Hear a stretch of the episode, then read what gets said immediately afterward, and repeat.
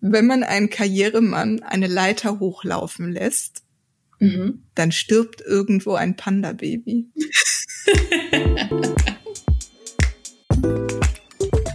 Leute, eine neue Folge des Art, Work und Progress Podcasts erwartet euch. Wir haben immer noch kein vorgeschnittenes Intro, aber dafür kümmern sich die bezaubernde Jennifer Daniel. Hallo. Und ich, Franziska Hoflehr, um eine gute Stunde voller Kreativität.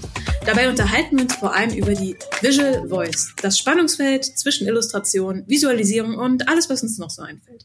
Und jetzt geht's los. Genau, und diesmal dreht sich bei uns alles um das gute Bild. Genauer, wir zwei gucken heute ein bisschen unter die Motorhaube und beantworten die Frage, was ist eine gute Bildidee? Aber bevor wir zwei damit starten, Franzi, interessiert natürlich alle, vor allem mhm. mich. Mhm. Wie war deine Woche und deine Hausaufgabenerfahrung? Mhm. Ich hatte eine harte Woche, ehrlich gesagt. High also, five, ich auch. Low five eher. Low five. Ähm, also verschiedene Schicksalsschläge, nein. Also ich hatte relativ viel Arbeit. Ich habe einen Vortrag gehalten, was für mich immer ähm, sehr viel Überwindung kostet. Nein, nicht Überwindung. An sich finde ich schon toll, aber das macht mich schon immer sehr nervös. Ähm, außerdem wurde ich die ganze Woche von Fruchtfliegen gestalkt. Hä? Ich weiß, ich weiß, ja, ich weiß nicht. Hast du vielleicht noch so ein altes Butterbrot in deinem Tornister? Ich weiß. Das wäre, Oder so eine braune könnte, Banane das könnte mir passieren. Aber, also ich weiß nicht, die, die, ganze Zeit, diese ganze Woche sind überall Fruchtfliegen unterwegs. Und die Krönung war, als ich eines Morgens ins Bad kam und sich zwei Fruchtfliegen auf meiner Zahnbürste gepaart haben. Ui. Ui. Das, das, das ist meine Woche, diese korpulierenden Fruchtfliegen. Das, das war meine Woche. Aber hey. Hast du mir kein Foto von geschickt?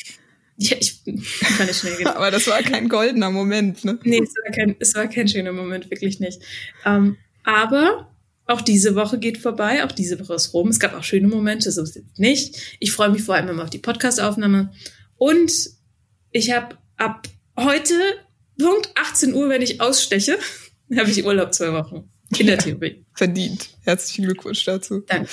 Ähm, meine Überleitung oder Anspielung hat nicht ganz funktioniert mit dem Foto, oh. weil wir zwei haben uns ja diesmal so eine Partner-Hausaufgabe gegeben. Nee, nee, nee, nee, nee, warte mal. Du erzählst jetzt erstmal, wie deine Woche war. ja, aber ich versuche das alles miteinander zu kombinieren. So, was ich oh. nämlich noch nicht gemacht habe, ich habe dir noch nicht das ähm, äh, Foto dazu geschickt. Aber unsere Hausaufgabe diese Woche, um das jetzt doch nochmal auszuführen, war, dass wir uns äh, jeden Tag äh, gegenseitig ein Foto schicken. Und wir waren beide so ein bisschen auf Fotosafari. Und zwar von äh, einem schönen Moment oder etwas, was wir schön empfunden haben. Oder uns gefreut hat. Oder uns darüber gefreut haben. Und das war ganz, äh, also ich fand das nett, weil es passt auch so gut zu der Frage heute, ein gutes Bild, was steckt da drin? Und äh, ich hatte auch eine sehr, sehr anstrengende Woche, weil gerade irgendwie alles auf einmal kommt. Kunden wollen was, Studierende wollen was, äh, äh, die Ausstellung für Tel Aviv, da müssen die Druckdaten heute gedruckt werden. Ich bin oh, wow. noch irgendwie, ich bin noch nicht ganz fertig mit einem Bild, aber vielleicht reden wir da später noch drüber. Oh, okay. Ja, aber ich könnte ein altes Bild, ich mache ein neues Bild dafür. Das heißt, es ist ein selbstgemachtes Problem. So, ich habe ah. noch ein ah. Backup. So, sagen wir es so. Ich dachte gerade schon, willst du dir aus diesem Podcast die gute Bildidee abholen, damit du sie dann direkt umsetzen kannst. Ja, genau. Hm. Aber ich war äh, letzte Woche in Köln und habe mich da mit der, ähm, ja, man sagt ja immer äh, heutzutage der großartigen Laura Kampf getroffen, die uh. äh, eine ehemalige Kommilitonin von mir, wir haben zusammen studiert äh, und die inzwischen einfach, ähm, wie soll man sagen, unaufholbar brillant geworden ist. Mhm. und, ähm, ja, sie ist Makerin und äh, arbeitet und lebt in einer äh, Werkstatt und baut halt total verrückte Sachen. Also sie schweißt Fahrräder übereinander, baut ähm, Möbel aus äh, tollen Holz, hat ein Tiny House gebaut etc. Und das halt einfach in so einem Tempo, wo jeder andere denkt, was? Und sie hat einen Hund. Sie hat einen Hund, den Smudo. Und sie ist ähm, seit neuestem eben auch ein Teil der äh, Sendung mit der Maus und ähm, ist da die neue der neue Peter Lustig der Sendung mit der Maus, auch wenn das nicht, ich weiß, das passt nicht. und witzigerweise hat sich das letztes Jahr so ergeben, dass sie mich damit reingeholt hat, für zwei äh, Beiträge, um da ein bisschen Regie und Drehbuch zu machen. Und letzte Woche haben wir uns auch getroffen, um äh, die dritte Episode zu besprechen, was wir da machen können. Wir haben jetzt eine fantastische äh, Regisseurin von der Sendung mit der Maus so ein bisschen ähm, ja zur Seite gestellt bekommen, die uns äh, ja, zeigt, wie man das macht und worauf man zu achten hat bei der Sendung mit der Maus. Und ich finde das total interessant, weil momentan bin ich in der Position, dass ich einfach ganz, ganz viel Neues lerne. Ah, super cool. Und die Sendung mit der Maus ist halt auch mega. Ja. Ähm, ich habe mir, als du mir davon erzählt hast, direkt die, die Beiträge mit Laura angeschaut, Lauras Machtgeschichten. Und ich war so verliebt. Ich habe dir, glaube ich, in Großbuchstaben geschrieben, das ist das beste Format ich füge Laura nachträglich in die Reihe meiner Kindheitshelden hinzu. ja, ne? Wir hätten auch gerne Laura gehabt. Ja. Als Kind, das ist schon toll. Und der Smudo ist natürlich auch ein Herzensfänger. So ist es. Ihr Hund. Genau, also das, das war das war einer meiner Momente und dann war das so witzig. Ich war in Köln und dann dachte ich, dann fahre ich auf dem Rückweg vielleicht noch in den Comicladen und ich war aber so unentschlossen und ich wusste, mh, hm, wenn ich da jetzt hin will, muss ich hier aussteigen. Und kennst du das, wenn man so an der Haltestelle steht und dann mhm. eigentlich so bleibe ich noch und dann so kurz bevor der Zug fährt, springst du plötzlich noch auf, also diese Menschen, die mhm. so kurz vorher noch aufspringen, dann die Tür aufdrücken und rausrennen. Und dann bin ich doch noch ganz spontan zu dem äh, Comicladen Pin abgefahren, der richtig richtig toll toll ist, mhm. in äh, Köln. Gehe dann da so hin und dann steht einfach vor dem Schaufenster eine Freundin von mir, die eigentlich jetzt in Karlsruhe lebt und gestern irgendwie aus dem Urlaub äh, zurück war und äh, Familie in Köln besucht hat und die sich einfach auch gedacht hat, ach, ich gehe einfach mal bei Pin-Up vorbei äh, und guck einfach mal ins Schaufenster. Und dann treffen wir uns da und waren halt so total so, Maria, Jenny und so. Das war so die Motten und das Lichtmoment. Ne? Oh, schön. ja, das war, war sehr schön. Das Comic, was ich eigentlich kaufen wollte, habe ich nicht kaufen können. Aber ähm, ich mache es jetzt kurz. Da rede ich beim nächsten Mal mehr drüber, über was ich gekauft habe und wie es weiterging. Mhm, mh, mh. Genau. Cliffhanger. Ähm, ich kann noch kurz berichten, was meine Bilder so waren. Vielleicht, weil ich dachte auch, vielleicht ist das ganz spannend, wenn man rückblickend guckt. Ähm, was, was fotografiere ich, was ist mir, was, was fällt mir so auf als guter Moment. Und ich habe auch gemerkt, für mich war es gar nicht so leicht, im Kopf zu behalten, dass ich ja diese Fotos machen soll. Ähm, aber hauptsächlich bei mir waren es Tiere, Natur und ähm, dann ist was. Schöne Dinge erinnere ich mich noch dran, die dir Freude Stimmt. bringen. Deine Regenbogenbluse zum Beispiel. Das stimmt. Oder dass ich beim Sport war, das fand ich auch ganz gut. Aber generell ist so als Cluster eigentlich äußere Einflüsse. Ähm, und, und dieses, also ich komme immer wieder zurück in, zu diesem in der Natur gehen, da passieren schon gute Dinge. Dann sieht man mal so eine richtig dicke Krähe oder sowas, ja. was irgendwie nett ist. Also auch diese, die nicht immer nur aufs Handy gucken, sondern auch mal wahrnehmen, was ist noch so links und rechts. Da findet man eigentlich ganz schöne Sachen. Mir ging es auch so, dadurch, dass wir uns gegenseitig die Fotos geschickt haben, habe ich, obwohl die Woche so stressig war, jeden Morgen schon gedacht, so, jetzt guck ja, was schön ist und mach oh, gleich ein Foto davon. Ja, Sonst hast du am Ende nichts, weißt du? Und das war so. total cool, weil man dadurch dann ähm, tatsächlich auch ein bisschen mehr fokussiert war auf die schönen Dinge. So, dass ja. ich dann morgens irgendwie schon äh, fünf Sachen fotografiert habe und gedacht habe, hm, vielleicht passiert noch was Schöneres, was ich der Franzi schicken kann. Aber auch interessant, wie du, weil ich habe überlegt, will ich mir jetzt will ich so ein Bild machen, dass es so ganz besonders ist. Aber ich glaube, dieses alles mitnehmen, was man findet, was schön ist, ist glaube ich, und dann kuratieren und gucken, was ist das eine gute. Ich glaube, das finde ich ist der bessere Weg, weil sonst sonst lauert man so drauf und ärgert sich, wenn man was verpasst hat. Ja. Hm? Ach, sehr schön. Okay, also hatten wir, äh, wir haben beide diese Woche tadellos unsere Hausaufgabe erfüllt. Wow. wow. Ja. Keiner musste irgendwelche Ausreden sich überlegen. auch, auch, auch mal schön. Ja. Ähm, kommen wir zu unserer Frage, ähm, die da ja. heißt, was ist eine gute Bildidee? Wir mhm. haben das so ein bisschen eingegrenzt. Ich glaube, wir haben beim letzten Mal auch gesagt, was ist ein gutes Bild? Äh, haben uns aber dann dafür entschieden, dass die Bildidee äh, eigentlich die spannendere ist oder mhm. die, der, der spannendere Moment eines guten Bildes, ne? Weil ein Bild kann natürlich auch gut sein, weil ein Illustrator unglaublich naturalistisch zeichnen kann, aber uns beide reizt mehr, ähm, was ist das Besondere, was da dargestellt wird. Und aus meiner Perspektive war es so, dass ich, äh, wie gesagt, für die Ausstellung in Tel Aviv ähm, noch Bilder zeichnen musste. Und ähm, wir haben ein Thema bekommen vom Goethe-Institut, was äh, dort vor Ort eben diese Ausstellung ähm, kuratiert. Äh, und das Thema ist Migration und an dem Thema habe ich mich ein bisschen abgearbeitet. Deswegen ist das auch äh, für mich heute so ein, äh, wie soll man sagen, ganz eigennützige Folge, weil ich nämlich absaugen will, wie Franziska Ruffler, die großartige Graphic Recorderin, die ja in äh, 30 Millisekunden Bildideen aus dem Ärmel schütteln kann, wie ich oh. das in Zukunft auch machen kann. okay, wir gucken mal, ob ich liefern kann. Ich, ich, wir schauen mal. Ich denke schon. Ähm, ich habe versucht, bevor wir das starten, ich habe versucht, so ein bisschen Theorie mir zu überlegen. Ähm, und zwar dieses gute Bild, von dem wir ausgehen, habe ich in drei Teile unterteilt, also drei Hierarchien, sage ich mal. Nämlich das erste, erste Ebene, erste Hierarchieebene ist die, das Konzept oder die Idee. Zum Beispiel bei Christoph Niemann, der ja brillant ist in seinen, seinen Bildideen.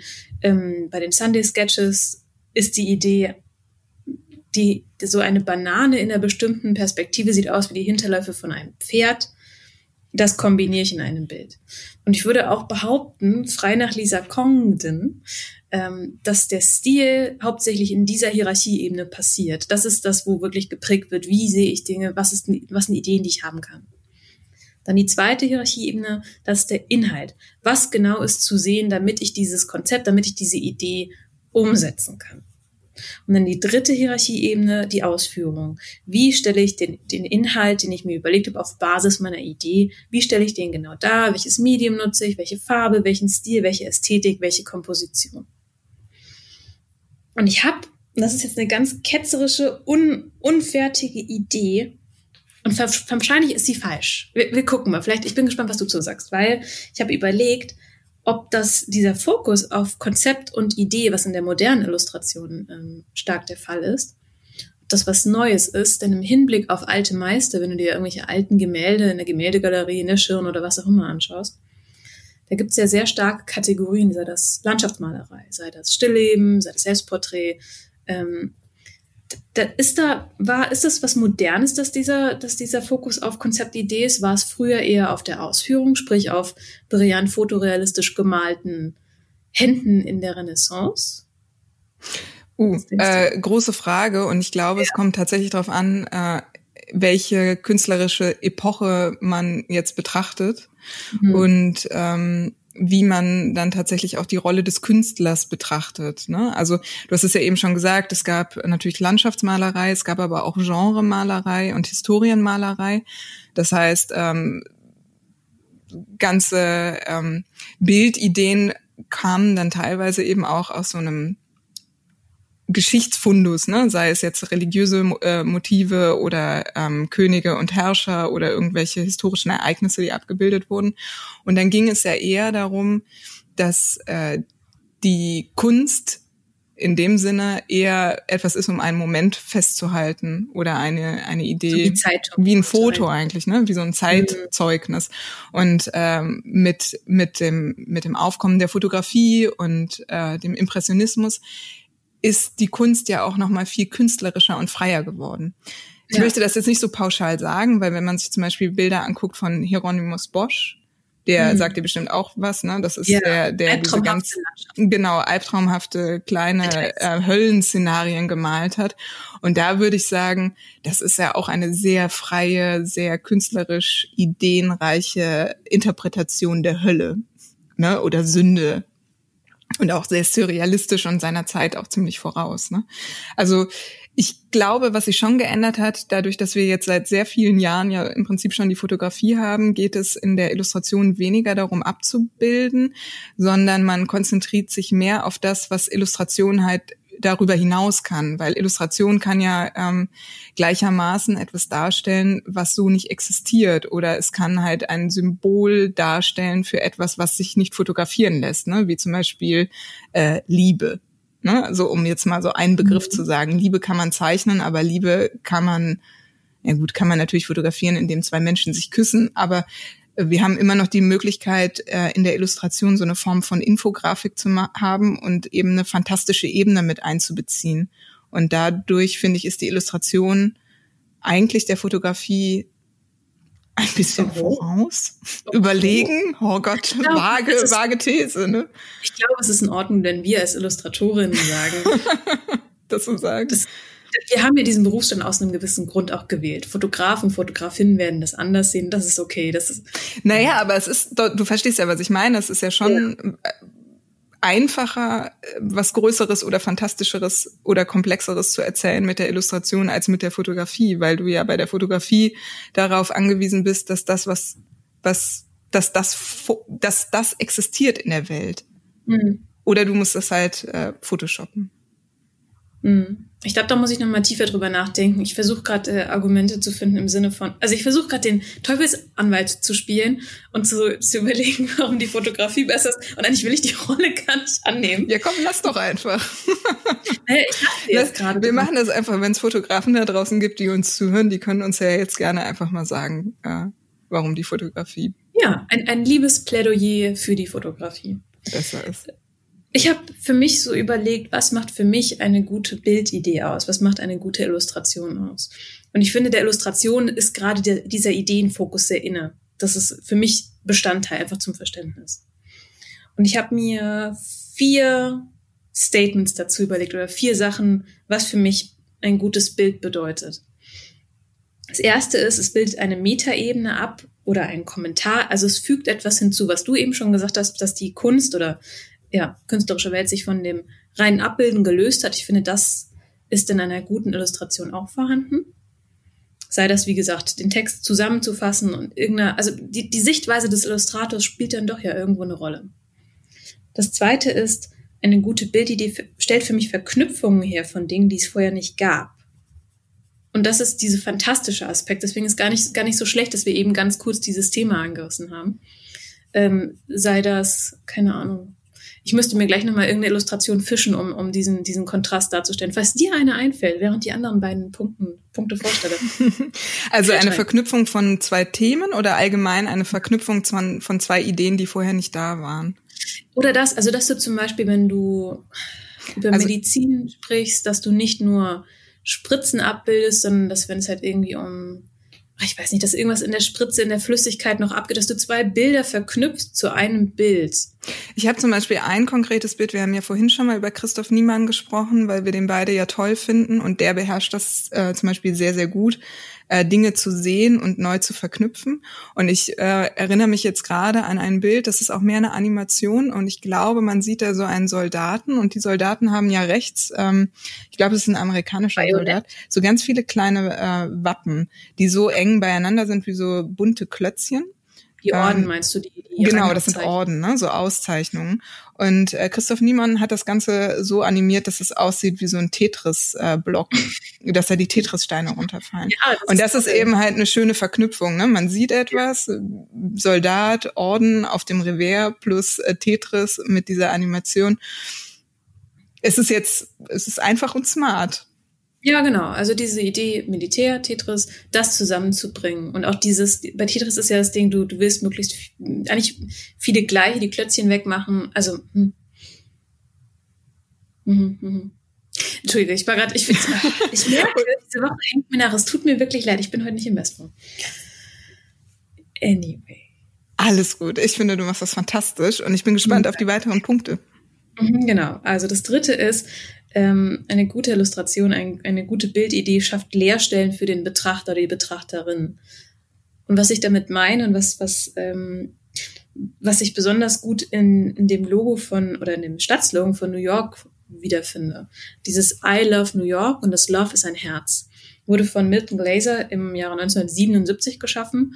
Und was so clever ist und warum es, glaube ich, auch bis heute so gut funktioniert, ist, dieses Herz muss man im Kopf selbst übersetzen zu Love oder zu hart oder was auch immer. Also dieses, man bekommt nicht alles serviert, sondern irgendwie muss man sich selbst reindenken, reinfühlen, noch was hinzufügen. Es ist ein co-kreativer Prozess, dieses Bild zu verstehen.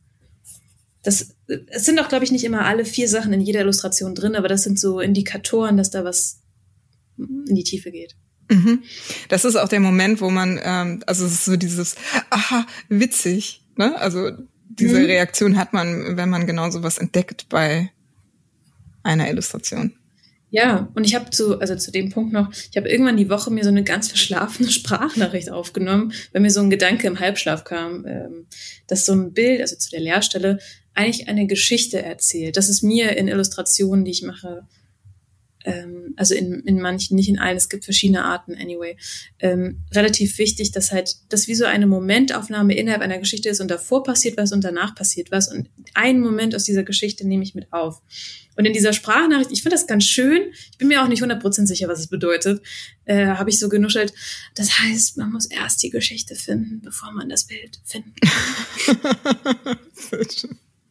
so wie deine letzten Worte, ne? Wirklich, Rosebud. Erst, erst die Geschichte. ja. Mhm. Ähm, und das vierte, ehrlich gesagt, wenn ich mir es jetzt so anschaue, ist das, was ich als zweites schon gesagt habe. Aber ich führe es trotzdem aus, nämlich äh, etwas Bekanntes nehmen und etwas Neues hinzufügen. Ist eigentlich eine Mischung aus eins und zwei. Boah, Jenny, ey, heute. Ähm, ich finde es aber trotzdem gut. Wiederholung ist ja auch gut, dann bleibt es auch im ja. Kopf. Tatsächlich, es geht nämlich um Wiederholung dabei. Ähm, das merkst du, wenn Filmtrailer heutzutage arbeiten ja oft mit einer Coverversion von einem 80-Sit oder von einem 90-Sit, aber eben in einer Coverversion, dass es irgendwie anders klingt. Zum Beispiel Sweet Dreams von Eurythmics äh, in ganz langsam oder sowas. Und was dann, ich habe das in irgendeinem YouTube-Video gesehen, an das ich mich nicht mehr erinnere, es tut mir leid. Aber was gesagt wurde, war, dass dein Kopf halt das erkennt, ach, das ist ja das, ähm, aber vielleicht auch nicht sofort. Aber dieses, da ist was bekannt, aber es ist auch was neu. Und ich fand es so spannend dabei, dass ähm, etwas auf dass etwas genommen wurde auf der einen Ebene, was bekannt ist, aber dann etwas hinzugefügt wird. In dem Fall die Coverversion. Oder heute Morgen habe ich im Radio auch irgendeine Tiernahrungswerbung gehört und der Sprecher war Bruce Willis oder sowas. Auch hier wieder, mein Kopf erkennt etwas und denkt, oh, ich habe dazu ja einen Bezug, ich kenne das ja, aber dann ist irgendwas neu und dadurch denke ich, ah, da ist irgendwas, also dadurch lausche ich auf, weil es ist teilweise bekannt, teilweise aber auch nicht bekannt.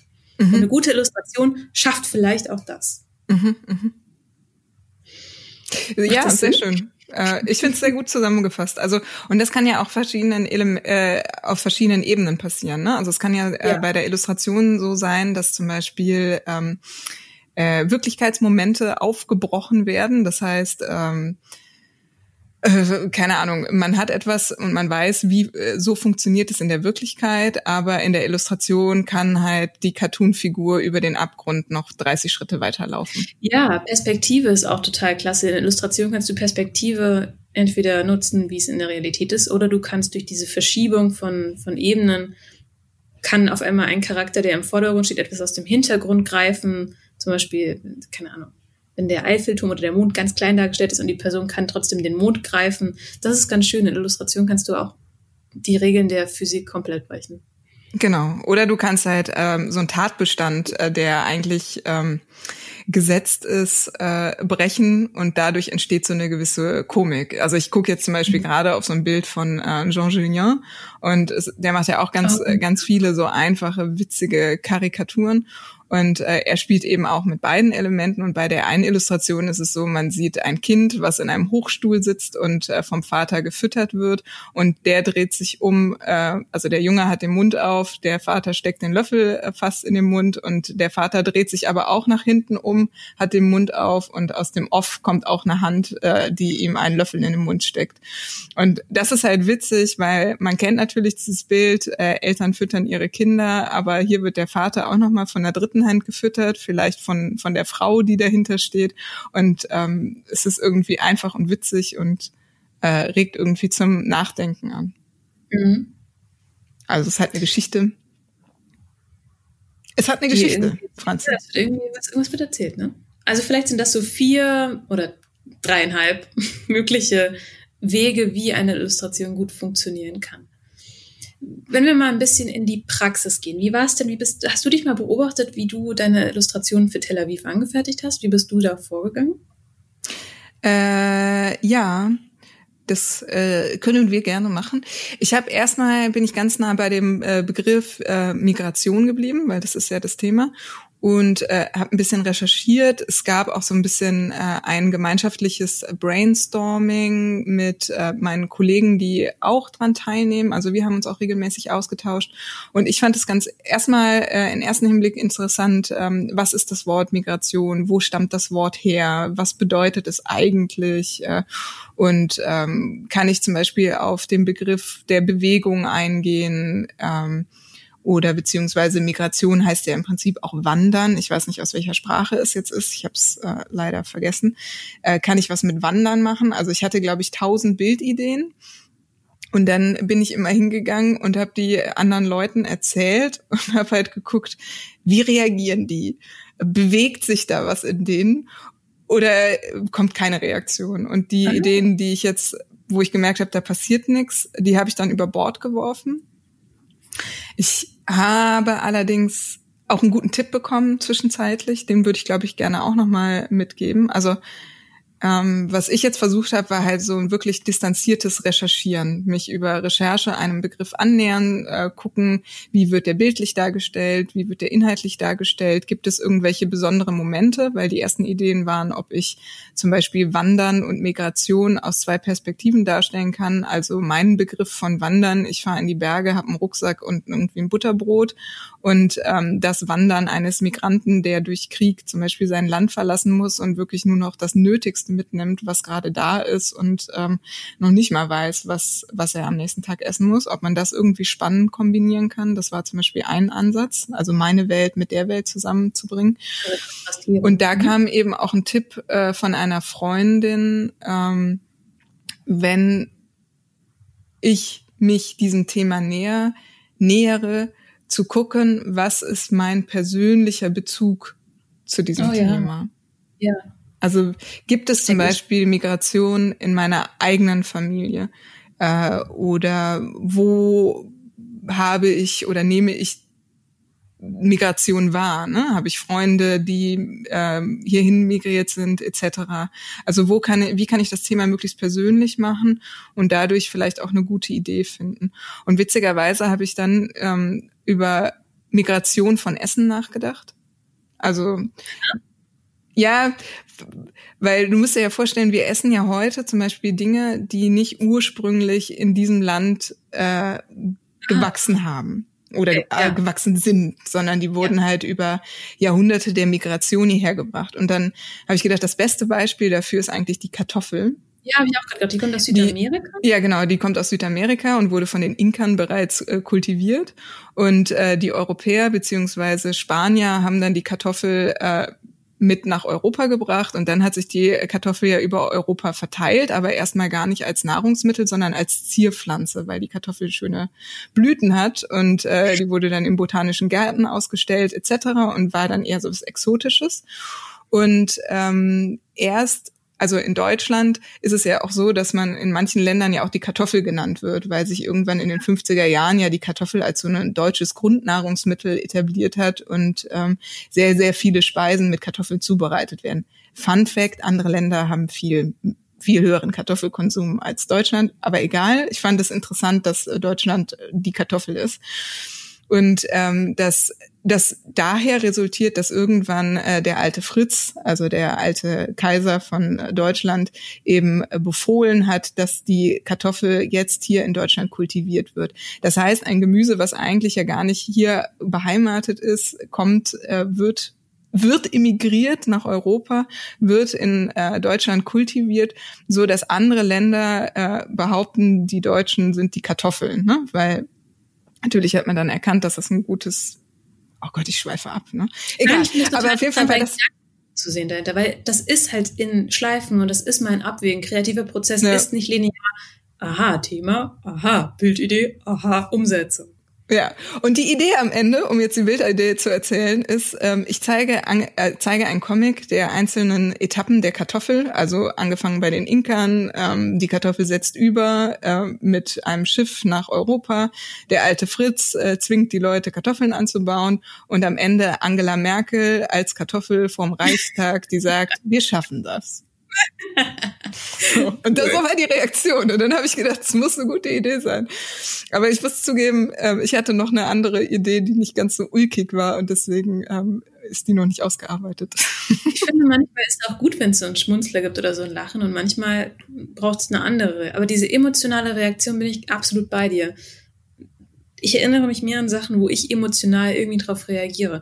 Das ist übrigens auch eine Sache, warum ich äh, den Titel von Adventure Moon nie geändert habe Das war so eine erste Idee. Wann immer ich Leuten gesagt habe, hier, ich mache einen Comic, ah, wie heißt der? Adventure Huhn. Und dann haben die Leute gelacht und es war für mich so ein Moment von, ja, genau das möchte ich. Übrigens kreisen um mich wieder hier die Fruchtfliegen.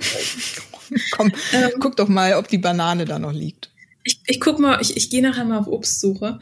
Ähm, ich habe noch eine lustige Geschichte zu Kartoffeln. Ich bin mir wieder nicht 100% sicher, ob es stimmt. Das gibt's dann nächste Woche. Aber genau, der alte Fritz hat befohlen, Leute, wir essen jetzt Kartoffeln. Ähm, und die Leute hatten aber alle keinen Bock. Die dachten sich so, hä, Kartoffeln, nee, ist voll arm. Was? No. Und ähm, daraufhin gibt's ja diese, diese Sage, diese Geschichte, dass der alte Fritz gesagt hat, ja gut, dann sind Kartoffeln jetzt ein äh, königliches, kaiserliches Gemüse. Das wird nur noch im Königsgarten hier angebaut und die anderen ist es äh, unter Strafe verboten. Und dann hat er so Wachposten aufgestellt und dann kamen die Leute und haben probiert, diese Kartoffeln zu stehlen und die Wachposten waren natürlich so, ja, komm Manni, wir gehen mal Garten spielen.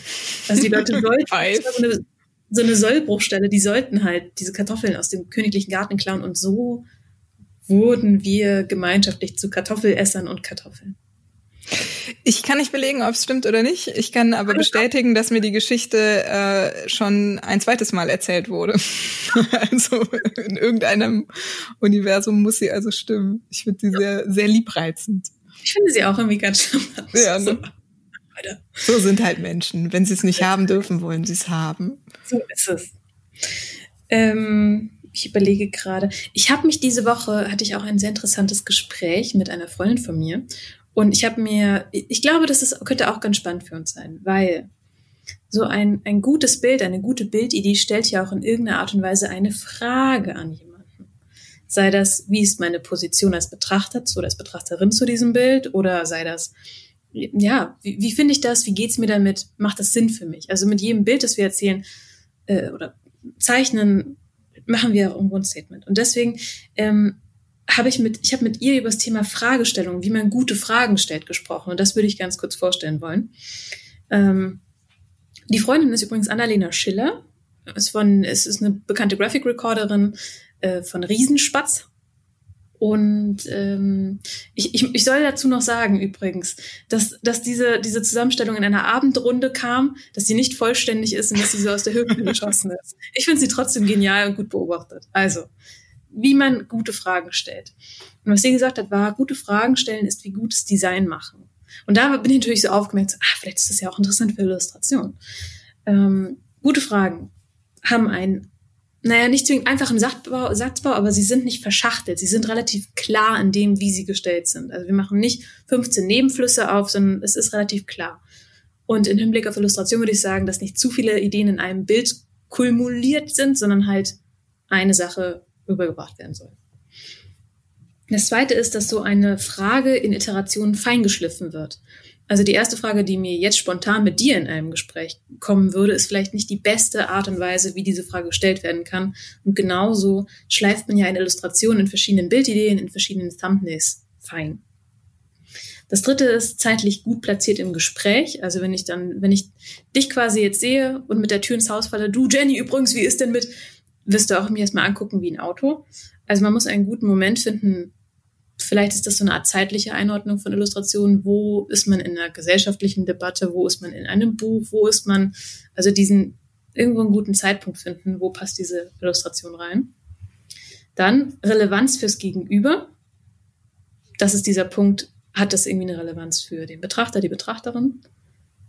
Ähm, und was ich auch sehr schön fand, eine gute Frage lässt den, den Gefragten oder die Gefragte nach links oder rechts oben gucken.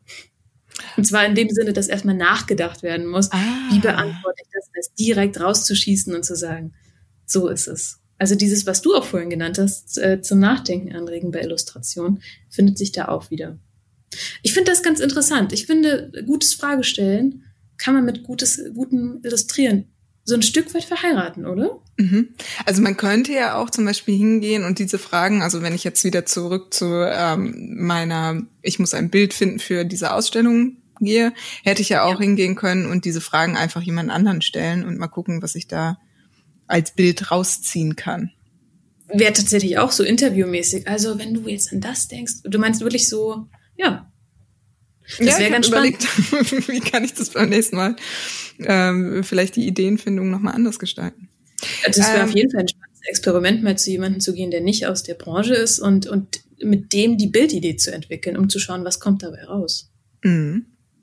Ja, hm. aber super. Vielen Dank an Annalena, Annalena für ihren Fragenkatalog. Ich, mir ist gerade noch mal was durch den Kopf gegangen. Ähm, kennst du das, dass man irgendwie auf, auf ausgetretenen Bildidee-Faden unterwegs ist? Ja. so. Und ich habe mal gehört, ich glaube, es ist auch ein Interview von Christoph Niemann, dass er gesagt hat, wenn man einen Karrieremann eine Leiter hochlaufen lässt, mhm. dann stirbt irgendwo ein Panda-Baby. Ach, du meinst so Bildklischees, das meinst du? Ja, Bildklischees. Ah. Franziska, ich äh, erzähl's dir jetzt. Ich habe schon ein paar Panda-Babys auf dem Gewissen. Ich bin nicht so gut im Leiterzeichnen, deswegen habe ich die Pandas verschont. Glück gehabt. Glück gehabt nochmal. Ich dachte jetzt an, an größere oder an eher Konzepte oder an Sparten von ähm, Bildideen. Weil ich habe mich beobachtet, was ich total gern mache, ist äh, quasi so ein Alice im Wunderland spielen. Große Objekte, kleine Menschen oder, oder sowas in dem Dreh, dass man die Größenverhältnisse ändert. Mhm. Ich dachte, du meinst solche, so eine Art ja, Kategorie von Illustration. Aber das ist auch interessant, ne? Also das, was ich jetzt äh, was natürlich passiert beim Karrieremann, der die Leiter hochläuft, ist, ähm, ganz viele Begriffe werden ja mit einem gewissen Bild schon assoziiert. Ne? Also ja. das heißt, Karriere äh, sind die Bilder, die dir als erstes einfallen, natürlich die Leiter. Ähm, der, der Graph an der Börse, der so nach oben geht vielleicht, ne, und eine Urkunde oder so, ein Diplom, mhm. Was man so an die Wand hängt. Und wie schafft man es zum Beispiel, wenn man jetzt in der Situation ist, äh, so ein eigentlich ein, einen Auftrag hat, so ein klischeehaftes Bild zu erstellen, da nicht in die Klischeefalle reinrutscht. Also angenommen, du kriegst jetzt äh, die Aufgabe, mach eine Wirtschaftsillustration und es geht um Karriere. Franziska Ruffler, wie schaffen Sie, dass das nicht platt wird? Also ich finde da den persönlichen Bezug von dir wieder ganz interessant, dass man in dem Fall den Kunden fragt, was bedeutet das für sie. Äh, ich habe tatsächlich dran gedacht, bei Graphic Recording muss man oft ähm, diese gehabten, muss man öfter mit diesen gehabten, gehabten vorhandenen Bekannt Bildklischees arbeiten. Ne? Also dann geht es halt auch darum. Aber ich finde bei mhm. Graphic Recording, ähm, ich glaube, das, was ich jetzt eher anrege, ist so eine Editorial Design Illustration, ja, also eine Illustration, die irgendwie in einem Magazin steht und dazu gibt es einen äh, schönen Artikel. Und Graphic Recording ist ja im Prinzip auch so ein bisschen wie mit Bildern schreiben. Da geht es ja darum, mhm. dass äh, ein Vortrag gehalten wird und ihr als Graphic Recorder haltet ja den Vortrag in Bildern fest und dann geht man natürlich hin und sagt, so Hieroglyphe für Karriere ist die Leiter. Naja, so in dem Dreh. Also es gibt schon Bilder, die, die haben eine gewisse Besetzung und je nachdem, aber ich denke mir auch mal, die Bilder werden ja in einem Kontext eingesetzt. Also mh, hm, ich bin mir nicht sicher, ob man das eins zu eins so nehmen kann als Hieroglyph, also wirklich als Entsprechung. Ich würde schon noch mal als neue Sprache nehmen, genauso wie es im, wenn du von Deutsch zu Englisch oder zu Japanisch oder was auch immer übersetzt. Es gibt nicht immer die gleichen Begriffe. Es gibt eine Schnittmenge, aber es gibt teilweise ganz eigene Ausdrücke, ganz eigene Ausdrucksweisen, die es teilweise auch in der anderen Sprache dann nicht gibt. Aber zurück zu deiner Frage, wie kann man etwas nicht klischeebehaftet darstellen? Nicht die erste Idee nehmen, ne? Ja, würde ich auch sagen. Ne? Also nicht die erste Idee nehmen und wenn wir jetzt dabei bleiben, dass es eine Editorial-Illustration ist, tatsächlich ja. hingehen und zu gucken, ähm, welche Karriere wird denn jetzt gerade abgebildet? Haben wir jetzt äh, diese Klischee-Karriere von äh, wegen es ist wirklich nur ein, ein Banker.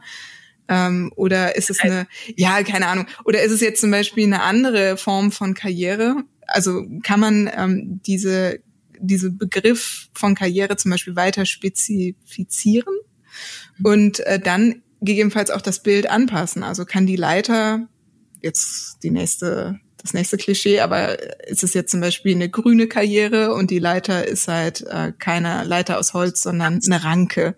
Also kann man zum Beispiel so ein Bildklischee dann auch nochmal mixen mit etwas, was sehr spezifisch ist. Ja. Ich hatte einmal eine Illustration, die war auch für ein Graphic Recording, als dieses Schlüsselbild, das mache ich sehr gerne, dieses ein Bild in die Mitte, was ähm, den Vortrag zusammenfasst oder was so stellvertretend fürs Thema steht. Und es ging um Frauen in Führungspositionen, ähm, gläserne Decke, solche Themen. Und was ich gemacht habe, ich habe ein Bild genommen, dieses Bild von der französischen Freiheitsbewegung mit dieser Flagge. Weißt du, ich bin die Freiheit.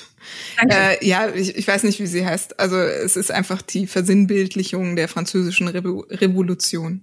Ja, und der, als Frau. Der, oben ohne mit französischer Flagge. Genau, da habe ich eine Lady gezeichnet, also in so einem Business Dress, die, glaube ich, aber auch gerade ein Kind dabei hatte oder vielleicht sogar äh, äh, Brust, die die Brust gegeben hat, das weiß ich gerade nicht mehr genau. Und diese Flagge hatte ähm, und, und neben ihr halt so ein Loch im Boden, was quasi diese gläserne Decke hatte. Also ich habe diesen Kontext schon genutzt, gläserne Decke, okay, irgendwo eine Decke aus Glas, aber etwas hinzugefügt ähm, und in dem Fall noch eine Hommage an ein, ein, ein Welt aus der, ein Werk aus der Kulturgeschichte. Ähm, hätte man nicht machen müssen, aber dieses etwas hinzufügen ist, denke ich, eine Möglichkeit. Ähm, etwas verfremden, was du eben hattest, mit der, mit der Leiter, die jetzt aber eine grüne Ranke ist. Gibt es noch weitere Sachen, die dir einfallen? Setting ändern vielleicht. Ja, Setting ändern und halt, ähm, was in all dem auch drin steckt, so, ähm, was du eben auch schon mal gesagt hast, kombinieren von Gegebenheiten. Ne? Also mhm. so man, man matcht im Prinzip zwei Dinge, die vorher nicht zusammengehören, aber dann plötzlich zusammenpassen. Ne? Ja, das steckt genau. ja überall drin. Mhm. Ich, ich weiß nicht, wie es dir geht. Bildideen kann ich nicht sozusagen auf dem Trockenen im Kopf entwickeln, sondern ich muss Bildideen immer auf dem Papier mit der Hand machen. Also ich könnte mich nicht hinsetzen ohne Stift und Papier und sagen, aha, äh, gläserne Decke, okay, Frauen, mhm. sondern ich muss zeichnen und ich muss dann beim Zeichnen, muss ich manchmal, deswegen finde ich auch schlechte Scribbles oder nicht gut gezeichnete Scribbles so wichtig. Manchmal denkt man so, ah, das sieht ja aus wie. Und, und dieses, ähm, dieses aus was, was anderem was rausentwickeln, das passiert nicht im Kopf, sondern man muss es sehen, damit man immer wieder Bezüge zu anderen Dingen auf dem Blatt machen kann. Mhm, mhm. Ähm, ich bin eine Vertreterin beider Dinge, also einmal auf dem Papier und einmal äh, nur im Kopf. Also die Kartoffelidee ist erstmal ja nur im Kopf entstanden zum Beispiel. Und äh, da wusste ich dann noch nicht, wie die aussieht. Aber ich glaube, es sind zwei unterschiedliche Sachen, weil eine Bildidee kann ja auch manchmal nur ähm, ähm, etwas sein, dass man ähm, eine visuelle Idee hat. Ich überlege gerade, ich weiß nicht mehr, wie der Illustrator heißt, aber wo dann eine Sprechblase äh, plötzlich zu so einer äh, gefangenen Kugel wird oder sowas, weißt du? Hm? Ja, ich glaube, Marc-Antoine, ist das Marc-Antoine Mathieu? Der hat, der macht sehr experimentelle Sachen im Comic.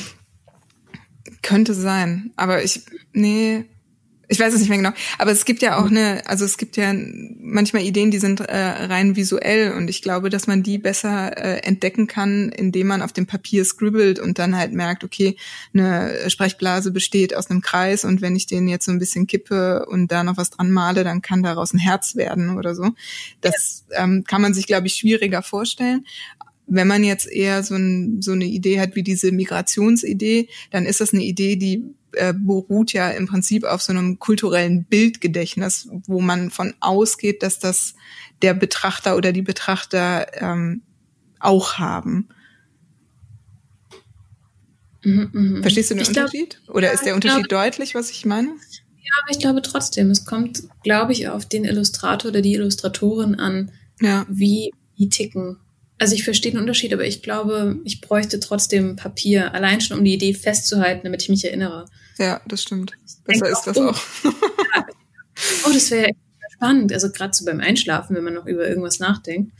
Und ich denke mir, okay, daran erinnere ich mich morgen auf jeden Fall. Es wäre ja so groundbreaking. Nein, das wäre das Jahrtausends.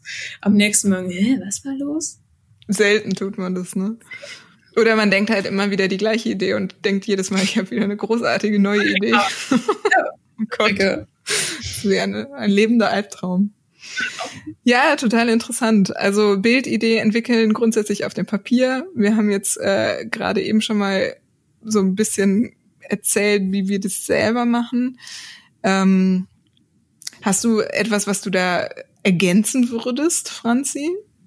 Ich habe mal für, um jetzt noch eine, einen Praxistipp rauszuhauen, ich habe mal für das Sketchnote Barcamp, ich glaube 2019, ähm, ein, einen Workshop gegeben, da hatte ich mir so eine Art Matrix überlegt, wie man diese Schlüsselbilder entwickeln kann. Und was es im Prinzip ist, ähm, dass man zu einem bestimmten Thema, und das ist ganz ähnlich, wie du es eigentlich gemacht hast mit dem Thema Migration, dass du dir erstmal alle Begriffe aufschreibst, alle ähm, Adjektive, alle Ereignisse, alle Personen, die irgendwie relevant sind dazu, dazu zeichnest, also die, das wie in so eine Matrix einträgst. Also sagen wir mal acht mal acht Kästchen und dann schreibst du erstmal in jedes Kästchen besagte Stichworte, Inhalte, Schlüsselworte, was, was halt so einfällt, ne? Ähm, also erste Runde Brainstorm, das zweite ist dann das Zeichnen, das dritte ist das Kombinieren aus diesen Dingen. Und um so ein Stück weit ranzukommen. Das funktioniert nicht immer. Und ich glaube, auch dann kommt es eben darauf an, auf deine persönliche Einstellung, was willst du sagen? Also selbst wenn wir die Methode beide ausführen würden, würden wir zu unterschiedlichen Ergebnissen kommen, was es natürlich auch spannend macht. Aber das war so eine Idee, wie man sich einer guten Bildidee vielleicht nähern kann. Die Matrix. Die Matrix. Finde ich sehr gut. Ein sehr, sehr schöner Tipp. Äh, genau, ich würde sagen, wir sind soweit, dass wir zu einem Fazit kommen und äh, noch einen Tipp hinten dran hauen. Ähm, um die ganze Sache rund zu machen, noch einmal die Fragestellung vom Anfang, was ist eine gute Bildidee? Und äh, mein Fazit aus unserem heutigen Gespräch ist, dass eine gute Bildidee immer dann gut ist, wenn sie es schafft, mehr abzubilden, als die Wirklichkeit für uns bereithält und vielleicht eine interessante Kombination inne trägt, so dass das Bild mir eine Geschichte in den Kopf pflanzt und ich weiter darüber nachdenke, was erzählt mir der Illustrator, wie ist es genau gemeint. Das ist für mich äh, eine gute Bildidee. Und genau, wie kommt man zu einer guten Bildidee? Ich glaube, Franzi, du hast heute so viele gute, ähm, handnahe ähm, Herangehensweisen für uns zitiert, dass ich da gar nicht viel erkennen oder gar nicht viel ergänzen kann. Deswegen äh, würde ich mich da einfach komplett auf deine Expertise draufzecken und sagen, mach das so, wie Franzi gesagt hat. Ehrlich gesagt habe ich Sachen zusammengefasst, die ja du in der Praxis auch gemacht hast. Mich würde interessieren, falls ihr Lust habt, schreibt uns doch gerne auf Instagram. Falls ihr noch irgendwie einen guten Tipp habt, eine gute Idee, dann äh, stellen wir das natürlich auch gerne vor. Ähm, meine, mein Fazit, meine Hypothese ist, dass unterschiedliche Bild, Bildarten oder Einsatz, also weißt du, Editorial oder Graphic Recording oder was auch immer, ähm, dass in jedem Teilbereich eine gute Bildidee anders sein muss. Also da hat mich gerade vorhin diese Idee mit dem, also oder dieses Gespräch mit dem, wie würdest du das umsetzen? Und da musste ich da denken, naja, im Graphic Recording nehmen wir halt teilweise bekannte Bilder. Im Editorial Design müssen es Dinge sein, die ein bei Graphic Recording musst du relativ schnell die Connection herstellen können als Betrachter, weil es halt sehr viele Infos sind, die parallel stattfinden und damit du den Text lesen kannst, also den Text, der in Bildern und in Text dargestellt ist. Wenn hingegen bei Editorial muss das Bild ja als ein Bild muss für sich stehen und ähm, in den Text einleiten. Also es sind ganz unterschiedliche Funktionen. Ähm, und für mich ist eine gute Bildidee, wenn wenn das Bild mit mir als Betrachter, als Betrachterin etwas macht. Sei das eine emotionale Reaktion, sei das eine Erinnerung, sei das eine, irgendein Denkanstoß. Und dadurch haben Bilder eben auch die Chance, nicht nur die kognitive Ebene anzusprechen, sondern auch die emotionale Ebene. Und ich glaube, das ist auch eine der sehr großen Stärken von Bildmedien. Und da schließe ich jetzt auch die Fotografie ein. Ich zerre sie wieder an mich ran und sage, komm, Fotografie. Ja, die Fotografie ist auch toll und sehr wichtig. So. Ja. Wir haben uns ja. wieder lieb. Fotografie und Illustration. Wieder versöhnt. Guck mal, innerhalb von mm, gut 50 Minuten wieder versöhnt. ja. Sehr schön. Also, ja, sehr, sehr, sehr schön. Ich habe das Gefühl, das ist auch wieder ein Thema, wo wir nur die kleine Spitze des Eisbergs äh, angekratzt ja. haben mit unseren kleinen äh, Meißeln. Vielleicht äh, kommen wir irgendwann nochmal damit um die Ecke und werden die Bildidee weiter ausführen oder der noch tiefer auf den Grund gehen. Ich, ähm, weil ich hatte gerade auch noch so viele Ideen, was, ja. was mir noch alles einfällt dazu. Aber wir sind jetzt an dem Punkt, 50 Minuten haben wir jetzt gesprochen, dass wir uns jetzt nur noch fragen, worüber sprechen wir nächste Woche und welche Hausaufgabe nehmen wir uns mit. Ja. Ähm, Franzi, ich weiß, dass du dir was wünschst und ich wünsche mir es auch als Thema für die nächste Folge. Magst du sagen, was es ist? Ja, und zwar, wie kann man abschalten? Äh, und was gemeint ist, natürlich ganz egoistisch wegen meinem Urlaub. Ähm, aber auch dieses Thema, als Freiberufler stellt sich ja immer wieder die Frage, wenn man eben nicht Arbeitszeiten von 9 to 5 hat, sondern theoretisch around the clock ein bisschen arbeiten könnte. Wie schafft man sich das einzugrenzen? Wie kann man abschalten von der Arbeit nach Feierabend? Und ich glaube, das ist ein ganz schönes Thema. Ich höre es schon so wellnessmäßig im Hintergrund plätschern. so meditative Entspannungsmusik. Ich glaube, nächste Woche wird es sehr entspannt, denn wir reden darüber, wie man äh, sich entspannt und runterkommt. Und äh, als Hausaufgabe äh, habe ich überhaupt keinen Plan, Franziska, was ich gerne machen wollen würde. Ich würde gerne etwas machen, was sich so ähm, anschmiegt an diesen Entspannungsgedanken. Das oder ist jetzt, an die Bildidee, ne? Kannst du auch oder an die Bildidee. Das stimmt. Mhm. Das stimmt.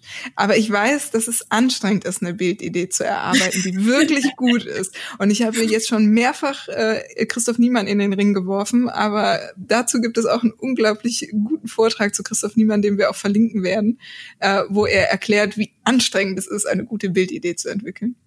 Deswegen, nein, ich möchte nicht.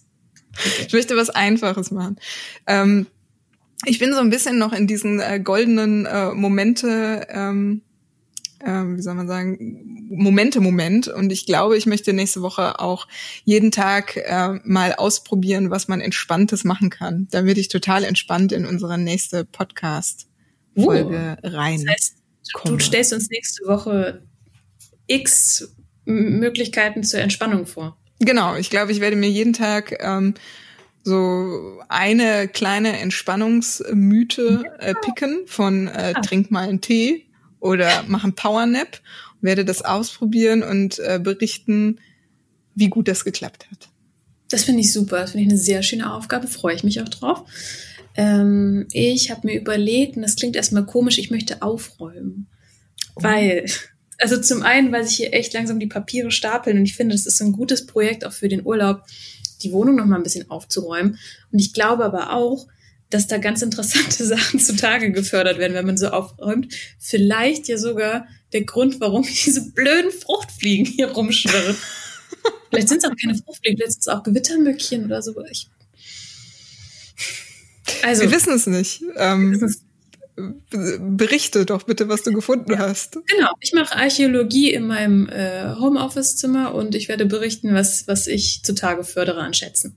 Herrlich. Ich bin sehr, sehr gespannt. Ich freue mich jetzt schon. Es war wieder ein Fest mit dir zu sprechen, Franzi, wie jede Woche. Und nächste Woche sehen wir uns entspannt äh, und reden über Entspannung und. Sehr entspannt. Gleiten wir es in, in den Schluss. Oh. Ciao, Jamie. Tschüss. Thank you.